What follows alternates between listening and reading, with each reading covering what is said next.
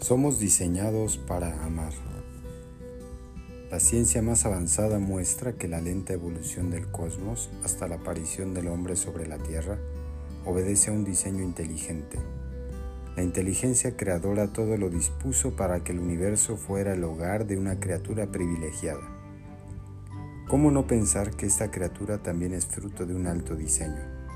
El diseño refleja la función, el para qué de algo, los ventiladores eléctricos cuentan con aspas en forma circular, inclinadas en un determinado ángulo.